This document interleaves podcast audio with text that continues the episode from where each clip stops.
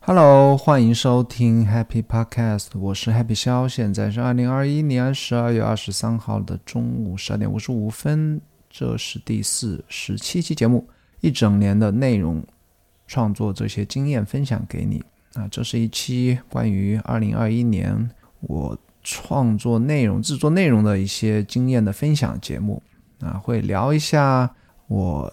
写 blog、写推文、写 newsletter、写啊制作 podcast 等等吧，这些内容创造了一些遇到了一些什么事情，经历了经历了一些什么，获得了一些什么，好吧？那把这些经验分享给你。那一句话来总结这些经验的话，就是通过大量的阅读啊，就是输入嘛，通过大量的阅读、大量的思考、大量的写作，制作出这些内容呢，收获了。一些听众不能说非常多吧，收获了一些听众，获得了最主要是获得了经验啊，然后也通过这些思考和阅读嘛，最主要的收获是提升了自我。那我分几个不同的类型来跟大家分享啊，首先是 blog，然后再聊一下推特，因为花很多时间在推特上面。然后 newsletter 今年的成成长也很不错。那 podcast 的话，也有一些想跟大家讲的。啊，就包括最后会分享一下我的一些付费项目的一些经验，虽然现在都几乎慢慢的都停掉了，那也有一些我相信别人是 很少有跟我同样经历的一些经验，我可以分享给大家。最后总结一下，然后也对未来的一年有些展望吧。那首先是 blog，那 blog 的先跟大家报告一下结果啊。今年我是去年十一月份开始每天更新 blog 啊，一直到今年的十月一号之前的是一天都没有间断过，一直写了三百多，差不多三百五十篇左右吧。那断的时候是十一，那我在 BTS 博客里面聊了很多关于为什么会断掉啊。那我现在的话已经进入到一个叫。像 David Perel 就是推特上很火的那个 The Writing Guy，就经常聊写作话题的那个 David Perel，他他说过的一个境界啊和状态，什么状态？他就建议平普通人呢，他你需要一直写啊，强迫自己一直写，不间断的写，因为啊，如果等自己来灵感再写的话，那一般人是不会去写。第二种状态是什么状态呢？就是我已经形成了写作这件事情的习惯，或者说，我一旦有表达的欲望，我就会想去写篇 blog。那很明显，我现在是到达了第二个，经过连续写三百多天之后呢，我是到达了第二个阶段。虽然最近呢更新不频繁，但是我一旦在白天有有个某个想法突然想分享了，我会立即打开那个 iWrite，我会把立即写下。一篇 blog 来，那也不会强迫自己每天写。像我昨天有写，前天有写，然后周末两天没写。那讲回到我的成果啊，我的 blog，嗯，去年的话，其实阅读量一直都不不太好啊，只能说差强人意，还 OK。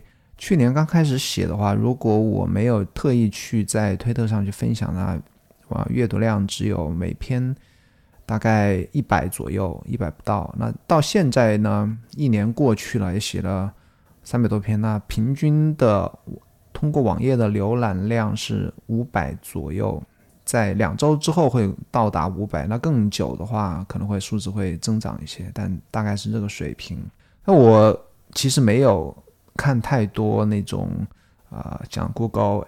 Analytic 这种分析网页分析的一些工具我都没有啊，我只是一个简单的网页点击的插件，我可以看到人通过网页来看我的每个 blog 的数量。那其实那个插件是抓不到 RSS feed，通过 RSS 来阅读我的 blog 的人的数量。那那些数量到底有多少呢？我只能估算一下啊，我我去 Feedly 啊，叫 F E E D L Y 这个比较著名一点的 RSS。可以去看订阅我的人，那现在是一百零六个。那前不久也去看了 InnoRead，InnoRead 订阅我 blog 的人也差不多一百出头吧。那我相信类似这种呃不同的订阅服务呢，七七八八加起来，我估计五百到一千个是有。假设其中有一百一半个人一半的人去真的去看我的 blog 的话，那加上网页的浏览量，差不多一篇 blog 差不多一千个人左右看。还是 OK 啊，当然只能算对我来讲，我觉得还 OK。但是跟其他那种比较高人气的 blog 来，那肯定是非常非常少了。然后另外一个收获就是越来越多的人私底下会，比方说 Telegram 在那种群里聊天，或者说 Discord 的那些像 Obsidian 这些群，然后聊天的话，会有人来私信联系我，就跟我说，哎，我想跟你打招呼，就 say hi，然后说读过你的 blog，会比较喜欢看我的 blog 等等吧。这这样的人，哇，近期一两个月会就是越来越多啊。那我也能感觉到，那通过写 blog 这件事情呢，收获很多。读者啊，收获很多读者，我相信也对未来啊，我干其他事情会有一些机会。那有人至少有人关注我嘛？那只要有人关注，我会带来很多的其他意想不到的一些奇妙的缘分吧。其实 blog 啊，我刚才讲的结果，那其实这些结果只是可以用数字量化的结果。那不能量化的结果是什么呢？自然就是大量的阅读啊。我也分享过很多次，每天。把听播客和看听那个 Audible 有声书加 Kindle 阅读加上最大部分时间消耗的阅读 newsletter，包括一些网络文章，全部时间加起来那，每天是三到四个小时。四我我想应该在四个小时以上。再加上写作的时候，你必须要把一个比较抽象的一个想法把它啊具化起来，然后把自己的。逻辑理理清楚，然后再把它转化为一篇可以让别人也有所收获的文章那？其实中间是会经历很多很多大量的思考。这其实写作这件事情，它其实写只是最容易的部分，大部分的精力消耗还在你构思和思考上面。那除了把这个 blog 写下来之后呢之外呢，那其实有一些想法，通过阅读、思考和写作这个过程，它是可以植入到你的脑中。甚至转化为行动那其实我写了很多 blog，简单的来说吧，就是那些锻炼、健身，或者说解进食，或者说啊对数数字消耗了一些节制等等这些类型的行之啊可操作的一些 blog，我是自己真的是有去做。那还有一些思想上的，那 mindset 思维模式方面的，我也是。不能是更说是通过写 blog 吧，那是通过为了写 blog 而进行的一些阅读思考，然后对我自己帮助是非常非常的大。那今年一年的改变呢，是比我往过去四十年都要来的多得多啊！啊，这是 blog 这件事。我如果只给自己二零二一年创作给一个标签的话，那就是写 blog。那其实其他地方也花了很多时间，但是肯定。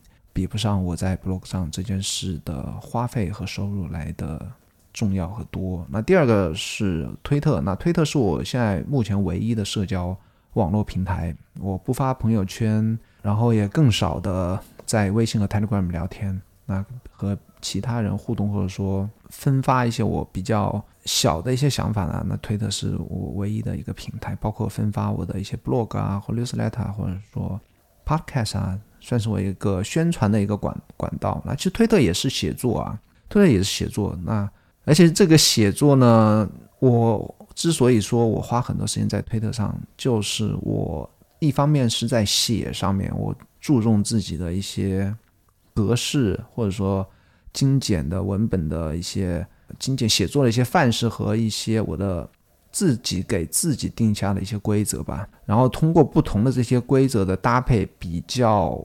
然后再分析那些互动的的效果吧，那也是慢慢的找到自己的一些行之有效的一些范式。这也是我之所以说我在推特上花时间的原因，主要是花在写和对比，以及通过反馈能够啊不断修正自己的策略。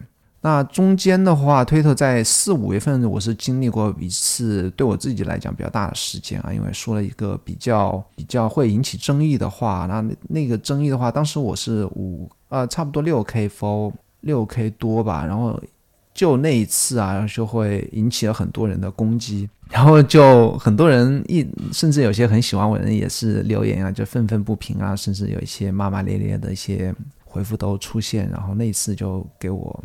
掉了很多 follower，后来我也分析啊，就说，其实我想讲的话呢，你如果说让我完全不去讲那些话，我觉得那我就变成了另外一个人，也不是我自己了。我发推文，一方面是为了获得听众，另一方面是为了把我觉得自己觉得对的事情能够让别人知道，或者我要满足自己的表达欲也好吧。那经过类似事件，后来也思考啊，怎么能够很好的平衡啊，获得听众以及说不要惹怒听众这两个点之间如何很好平衡啊？最后解决方案是就分开两个账户。我的主账户现在的描述写的很简单，然后让别人一看就知道我这个主账户是要干什么。我写的是啊，我分享 App 的体验吧，大概是这个样子。然后我在这个主账户呢，基本上只发我自己感兴趣。首先是我自己感兴趣啊，我不可能说讲自己不感兴趣内容。那个是，那我为什么要这样做呢？对不对？那感自己感兴趣的关于 App 的一些啊使用的技巧和体验呐，那一旦当我开始节制自己自己之后呢，这个 follow 数是涨得就比较快了啊，差不多。过去一个月吧，一个月可能两个月不到的时间吧，那就从五，我当时记得很清楚啊，我是五点五 K 的时候就决定不要再在主账户去激怒我的听众。那从那个时候一个半月之前吧，应该没有一个半月，那到现在是差不多快九 K 那，涨了差不多两三点五 K 左右，是涨的还是非常快的啊。说到主账户，那这样一个次账户，次账户的话，我给自己也定了个名字，就是 Happy 肖，然后括弧 Blog。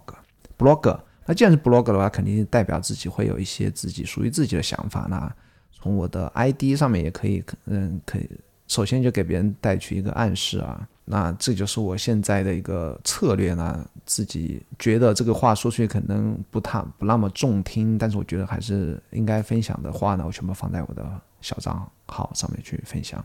那小账号也是我分发我自己 blog 和 newsletter 的一个。算是一个宣传管道吧，因为 blog 和 newsletter 跟我主账号所谓的分享 app 的经验是没有太大的关系。那然后我浪费很多时间在推特上啊，呃，一方面是我刚才粉饰粉饰自己的浪费时间的一些说辞啊，比方说我说我要对比我的一些策略的，受到一些。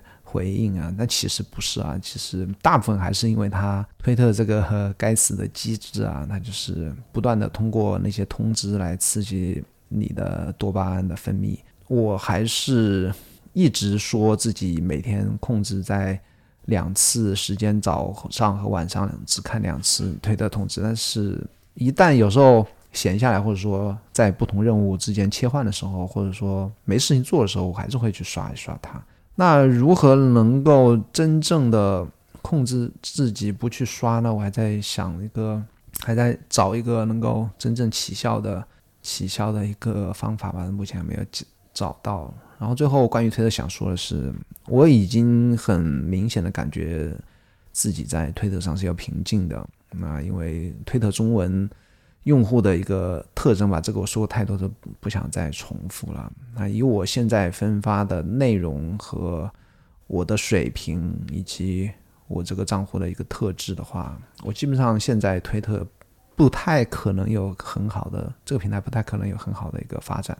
这也是我为什么我一直说自己要做视频的原因。就聊一下 newsletter，newsletter 对我来讲是第二重要的东西，第一重要自然是我的。啊，它不一定是第二重要，甚至它可能是第一重要的东西。不管第一还第二吧，另一个就另一个就是我的 blog，因为 blog 的域名是啊，一般人是夺不走的。那虽然我的域名放在阿里云，很有可能被某一天被没收啊或者怎么样，但是相对于推特啊、podcast 啊，或者说 YouTube 视频啊，那这个 blog 更与我个人品牌联系的更紧密一些，而且拥有权更在我自己手上一些。那其次就是 newsletter，其实 newsletter 比 blog 其实来讲呢，更属于我自己的财富，因为啊，虽然我现在 newsletter 我是 host 在 review 这个推特的 newsletter 平台，但是我现在每个月我都会啊，我应该是每个月还是每个礼拜，每个礼拜我都会备份一次自己所有的邮箱。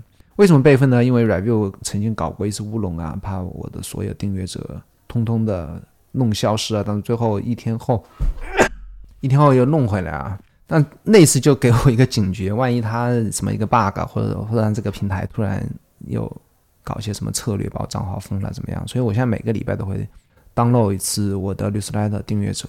那这些订阅者的邮箱，他跟我是有非常紧密的联系，因为他首先他知道我是谁，他喜欢读我的 newsletter，因为他还继续订阅，他没有按 subscribe，所以他喜欢我读我的 newsletter。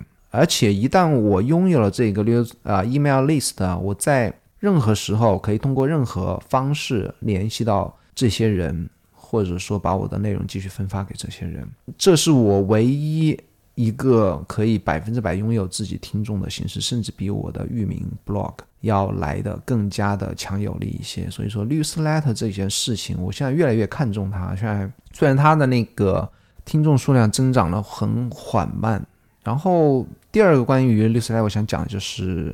你可能没有听过我的 BTS 博客，但是我年终的时候一直在说写六十来这件事情对我来讲是非常非常紧张的事情。为什么呢？因为写 blog 不一样，写推文也不一样。写 blog 的话，你写好像你是一个自己，我曾经有过这样一个比喻啊，写 blog 好像是你有一个开在街边一个商店，那别人从橱窗看到里面，知道有一个商店，他可以选择不进去逛，也可能选择只在橱窗上瞄一眼就路过它。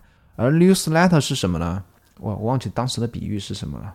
newsletter 就好像是你给别人家里投放了一个包裹，一个箱子，而且这个箱子是塞到别人家门里面去了的这样一个箱子。那别人基本上肯定会看到打开这个箱子。那所谓打开箱子，至少他会看到这个邮件的标题，对不对？哪怕他不点开去看，这个就给人的压力就是特别特别大。那可能。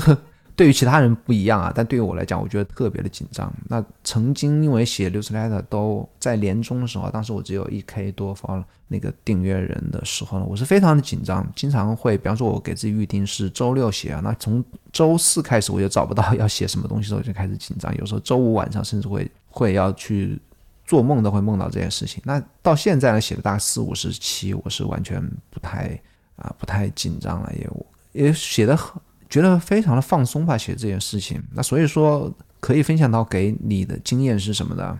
那些你害怕的事情，绝对是你觉得最重要的事情，或者对你最重要的事情。那你怎么去把自己的这个害怕去克服呢？只有不断的写，对不对？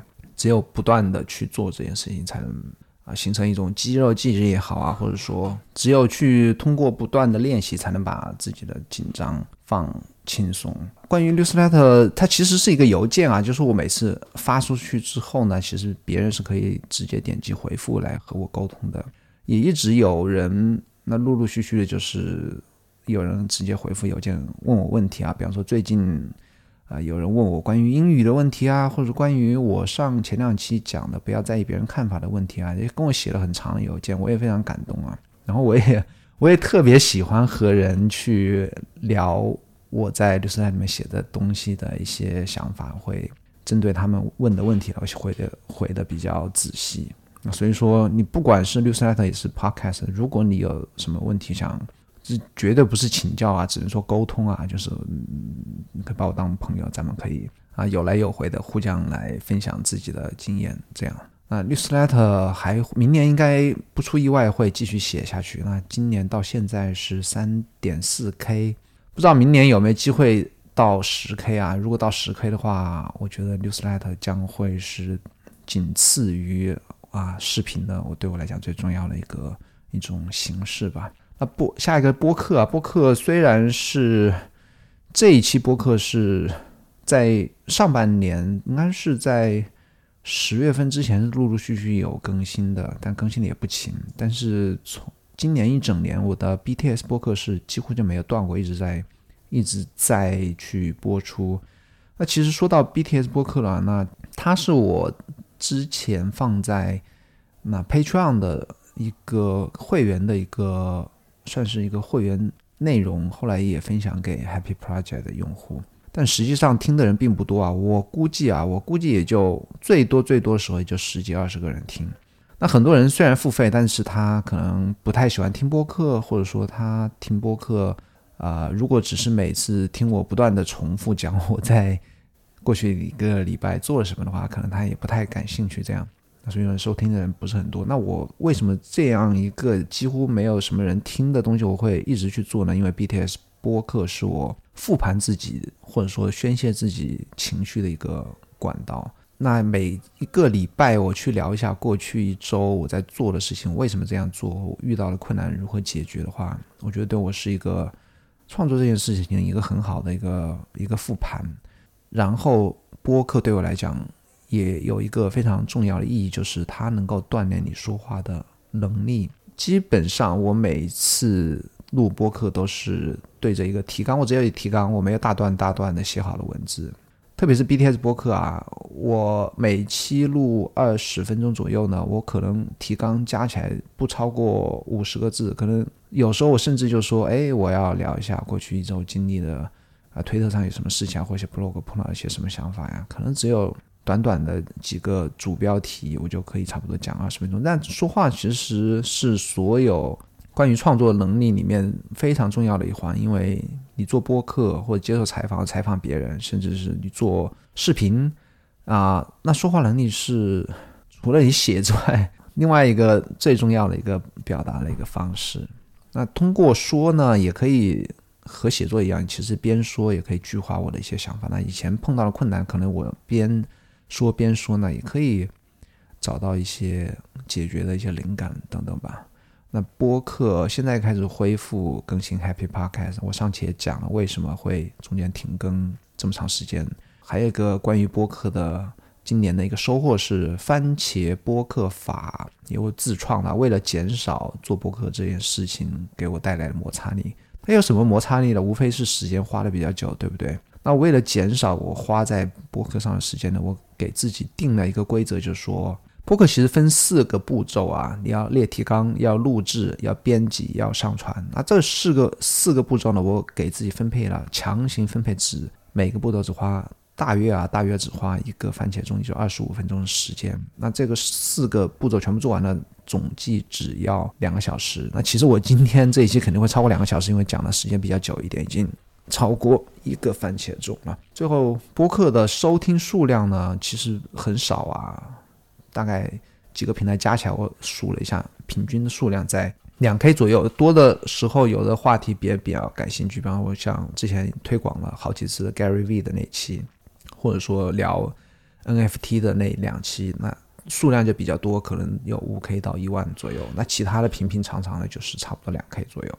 不这个不是我在意的，哪怕只有二十个人或者两个人，我也一直在录视频。最后视频啊，视频。其实哔哩哔哩我的视频啊，视频的那个去年一年没有做视频，我操，去年有做吗？应该是没有做。我最后一个视频是二零二零年三月份做的一个关于如何快速把推特 follow 增加到一 k 的那个视频。那个视频是三月份做了之后，我们家二娃就出生了，然后就再也没做过视频，一直到今年一两个月前吧，我又重新做了一个。啊，Obsidian 所见即所得体验的那个，算是一个实验室的一个视频吧。当时有想法就突然做了，那中间是再也没有做过视频。那 B 站的 follower 一直在增长，完全是因为一九年做 No 选的视频的啊。去年哦，我估摸也就增长了八九 K 吧。现在 follower 是到十六 K，然后 YouTube 是到三 K。那今天说到 YouTube，今天 YouTube 还啊，昨天给我打了一百刀。它是这样一个规则啊，一旦你的广告收入超过一百刀，它就会自动打到你的银行账户。那这是我第二次收从 YouTube 上面收钱，上一次是收了一百七十刀，那今年加起来两百七十刀还不错啊。我今年也没做视频，完全是一九年的那些东西的视频。然后讲回到 B 站啊，我现在越来越不看好 B 站了，现在它的一些内容啊，非常令我厌恶。就是哦，我还不能这样讲，不能说不看好 B 站。我只能说，我不看好 B 站以 YouTube 的这个方向来发展，它是会形成一个掉头向下的一个方向。我感觉在 YouTube 化这个趋势上，它是一个掉头向下的。至于它的最开始的主营业务，就是类似爱奇艺或 Netflix 这种放动画片的这种业务，那这个我不好预测啊，不好预计。但是它是，如果是往 YouTube 方向，它是掉头往下，因为它现在内容我觉得有一点抖音化，这我不太喜欢啊。而且从资本市场上来看，好像也不太，它最近的那个股价掉的比较快。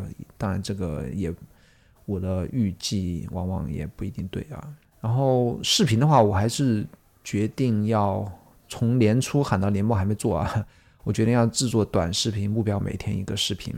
那这两天我还在犹豫要不要参加 K C Nice Dad 的视频课程，两百五十美金，二十八号截止。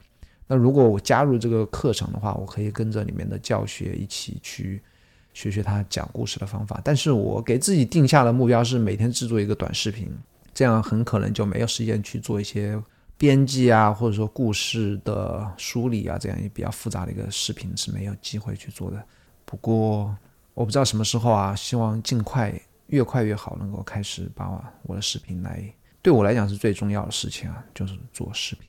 然后 Happy Project，其实 Happy Project 和 Happy Connection 等等吧，我今年做了两个，哎，应该有没有？哦，还有加 Patreon 是三个付收费项目了。但用收费项目呢，一开始有点赌气的感觉啊，就说啊，这么多人呃呃看我的推特啊，然后看我 blog 也也没有人称赞我啊或者怎么样，我就说，哎，你都这么多人来看，那我要不然干脆我就收费看你。啊，是不是真的喜欢看我的 blog？当时有点赌气的想法，那后来发现还是很多人愿意啊。包括 Patreon，我是安装了一个插件到我的 WordPress，把所有单号日期，哎，单号日期还是双号日期，反正就是隔一天的 blog，我把它锁起来，就是说你只能付费看。那后来最多的时候是差不多四十个人付费看我的 blog，每个月至少是一美金。那有的朋友特别支持我，就每个月五美金。当时最高是四十个人，就每个月会订阅付费来看我的 blog。那我后很快啊，差不多两个月之后我就把这个东西关掉了，因为收费不是我的目的。Happy Budget 我也下架了啊，Happy Budget 下架的话是因为我觉得我有更重要的事情要做，但是我会履行承诺，会把所有付费的人的一年期我会更新完。当然，Happy Budget 里面所有的内容我也我这样讲你都不知道我在说什么，对不对？Happy Project 是我的一个付费项目，我里面有我会每个礼拜。啊，更新我的笔记，会更新一本书，更新 BDS 播客，会推荐两篇文章，类似于一个会员项目，它是一个 Notion 的一个页面。那一旦人付费之后，就会我就会把它加入到这个 Notion 页面来。当然，我这现在只是说给你听啊，这个东西已经下架了，不会再再继续卖了。但这个 Happy Project 这个东西呢，是给我带来很多帮助的，因为每一项内容对我都是一个帮助。比方说，我写。每周笔记啊，它是对我的过去一周笔记的一个梳理过程，然后推荐文章也是一个。那这些文章总共推荐了一百二十多篇文章，我也会分享给啊所有的我的读者听众，也是我一个 啊制作内容的一个积累，包括 BDS 博客啊，包括每周更新一本书啊，我觉得对我来讲都是帮助啊。那现在最后我只留下一个 Happy Collection，因为 Happy Collection 它不需要我做额外的，不需要我做额外的动作，它只是我的一个网络收藏夹而已。那这个收藏夹我还是目前来讲唯一留着的一个付费的项目。那如果有朋友愿意看的话，可以去去去购买它，因为它不需要我，它也不是一个订阅制的，你买了之后一锤子买卖，你就可以去永久。啊，我非常坚信啊，创作者应该分享他百分之百、百分之九十九的内容，而我的目标现在是从百分之九十九，我现在应该 是会变成百分之百。有谁是这样这么做的？Mr. Beast，Mr. Beast 的啊，应该是 YouTube 最火的 YouTuber 之一，包括他前不久做的那个鱿鱼游戏的视频啊，也创下很多 YouTube 的历史记录。他到现在为止啊，他所有的那种。收入啊，就是通过 YouTube 和或者赞助商得到的收入，他也绝大部分重新投入到他制作视频里面去。这个是他的一贯的一个宗旨。从他刚开始火，开始把所有的 YouTube 广告收入，包括十万美金一次给到流浪汉啊等等等等这种，他把所有赚的钱全部都花出去啊。然后所以说他能够一直增长，一直增长，这很很厉害的一个他自己的哲学或者逻辑吧。那总结一下，快点说！哎呦，要拖时间拖太久了。总结一下，那个二零二一年是我人生变化最大的一年。然后关于创作这件事情呢，所谓的变化是非线性的，它是有一个积累的过程的。当然，我相信现在还没有到一个爆发的过程，但是所有我的能力，比方写作能力、阅读能力、思考能力，然后通过思考改变我的思维模式的这些能力吧，都需要一个持续的积累，然后到一定的。一个时间点呢，我相信它会带变成一个指数级的一个一个爆发。我希希望能够在明年吧，或者说给自己更久一点，五年、十年都 OK 啊，我不不用着急，着急这个事情是着急不来的。那今年虽然没有质的飞跃，但是偶尔偶尔也有伴随着很多激励，就像我刚才讲的，推特的那些新增订阅的激励啊，你的律师来的增长的激励啊，别人愿意付费来。支持你啊，这些激励还是一直有包括朋友们不断的跟我写邮件，或者说从社交平台上来跟我打招呼，这些都是对我来讲都是激励啊。二零二二年的目标呢，还是做视频，做视频，哎，做视频对我太重要了。如果你喜欢这个节目呢，请帮助我在苹果播客或者 Spotify 点击订阅，并给我好评。如果你愿意留下评论，我会在节目里念出来。我还有一份每周更新的，刚才已经讲过很多次的，已经有差不多三千五百人订阅的 newsletter，你可以去消点 do x i a o 点 d o 这个网网页去订阅我的 newsletter。我的个人网站 happy 消点 com 也会每天更新一篇 blog，欢迎去看看，也推荐我的内容给你的朋友。咱们下个礼拜四再见喽，拜拜。为什么我上个礼这个礼拜一更新了，又礼拜四又更新了？因为你拜四是我固定录播课的时间，那上个礼拜一只是因为拖堂了，而不是拖叫什么，嗯，延误了而已嘛。那咱们下个礼拜四再见，拜拜。